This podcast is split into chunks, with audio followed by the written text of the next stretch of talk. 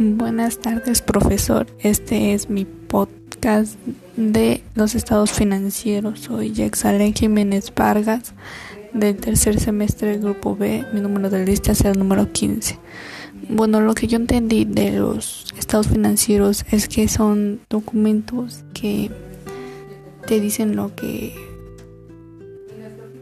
bueno, tu entidad económica, por así decirlo, como usted nos, nos explicó, nos dicen lo que gastas, el importe, el IVA, etcétera.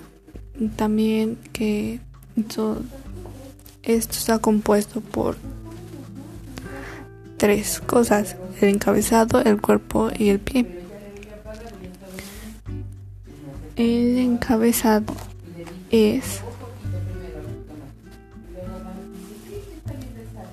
es el nombre de la entidad económica, nombre del estado financiero y ejercicio contable o periodo al cual se refiere. El cuerpo es el concepto de ingreso, y valor, egresos y su valor. Y con eso obtenemos todos y su valor. Y el pie es la, nombre, firma del licenciado de en contaduría pública que lo formuló.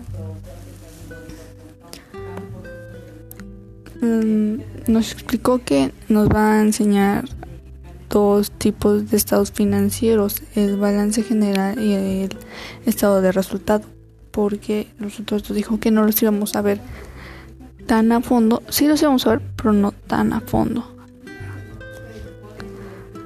Nos explicó que el balance general está relacionado con los activos y el patrimonio y su propósito es dar razonamiento a la situación financiera del ente económico en una fecha.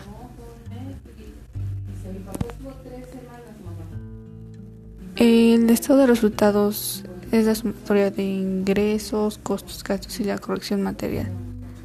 O sea, es la sumatoria de los productos que tú vendes, los ingresos que tú adquieras o las cosas adjuntas que tienes, tienes con tu socio, perdón. También nos explicó las características cualitativas de los estados financieros. Son comprensibilidad, relevancia, fiabilidad y comprabilidad. Pues lo que yo entendí en comprensibilidad es que es una cualidad esencial de la información. Proporciona una facilitación del entendimiento de lo que hacen las empresas. Te facilita, te, te ayuda a comprender lo que hace una empresa económicamente, claro está. La relevancia es que tienen que darle, por así decirlo, relevancia a sus a sus transacciones, a sus compras y todo, así que por ende deben de tener un ticket, recibo, etcétera para que tenga relevancia sus transacciones que hagan. La flexibilidad es digo fiabilidad, es que se refiere a la capacidad de ¿cómo explicarlo? De cómo manejar situaciones de estrés o así, qué tan buenos son con lo que hacen.